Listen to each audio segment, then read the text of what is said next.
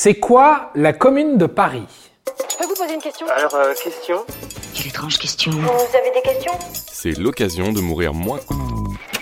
On est au printemps 1871. Paris est mis à feu et à sang pendant plus de deux mois. Un mouvement révolutionnaire qui prend le nom de la Commune de Paris. Que s'est-il vraiment passé? Pourquoi la révolte a-t-elle éclaté? Et surtout, que reste-t-il de cette révolution? Petit retour vers le passé histoire de mourir moins con. Maman disait toujours, il faut laisser le passé derrière soi si on veut avancer. Faisons donc un bond de 150 ans en arrière et donnons un peu de contexte, un peu de terreau à cette révolte. La France, enfin le Second Empire comme on doit le nommer à cette époque, vient de subir une défaite étincelante contre la Prusse. Napoléon III perd le pouvoir et un gouvernement d'urgence est mis en place avec à sa tête Adolphe Thiers. Et c'est cette défaite qui est le point d'ancrage de la révolte. Les Parisiens refusent d'accepter le résultat, eux qui se sont battus pendant près de 4 mois et qui ont tenu le siège de la capitale pendant la guerre. La capitulation de la France sonne comme un abandon. Alors, qu'est-ce qu'on fait, chef? On abandonne? Trop tard. Mais surtout, les Parisiens craignent le retour de la monarchie, avec les nombreux députés royalistes qui composent le nouveau gouvernement. Alors, quand Adolphe Thiers envoie ses troupes à Paris la nuit du 17 mars 1871 pour réquisitionner les canons de la garde nationale, les Parisiens refusent de les céder. Le général Lecomte, en charge de la mission, ordonne de faire feu, mais ses soldats refusent de tuer des Français. Il est alors capturé et tué. Parce que jamais je ne céderai devant la barbarie. Ah ouais, exactement comme moi. De son côté, Adolphe Thiers fait capturer Auguste Blanqui, l'un des leaders du mouvement contestataire. La révolte de la commune de Paris est lancée.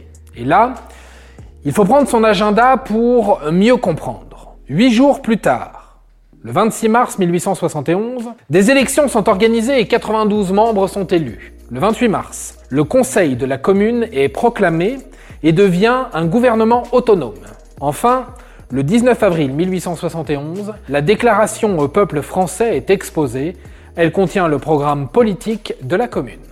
Durant cette période de battement, les affrontements continuent entre les Parisiens dits communards et les Versaillais de Thiers, bien aidés par les troupes prussiennes. Mais la commune est définitivement réprimée lors de la semaine sanglante. Entre le 21 et le 28 mai 1871, les exécutions et autres condamnations violentes, et parfois arbitraires, achèvent l'insurrection.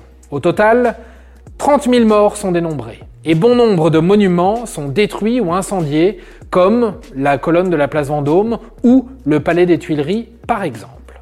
On ne résout pas les problèmes par la violence On n'est pas chez les sauvages La commune est une parenthèse sanglante de 72 jours de l'histoire de France qui a posé les jalons de futurs combats sociétaux, parmi lesquels la séparation de l'Église et de l'État, le combat pour la laïcité et une ouverture vers l'égalité professionnelle entre les hommes et les femmes, avec notamment une grande place faite aux femmes pendant ce combat. Elle est aussi le berceau du mouvement contestataire ouvrier qui infusera l'Europe dans les décennies suivantes. Et voilà, maintenant, vous savez tout.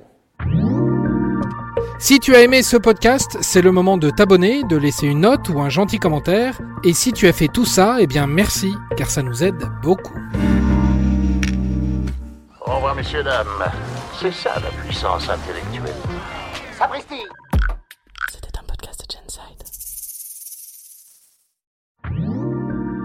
Si tu as aimé ce podcast, c'est le moment de t'abonner, de laisser une note ou un gentil commentaire. Et si tu as fait tout ça, eh bien merci, car ça nous aide beaucoup.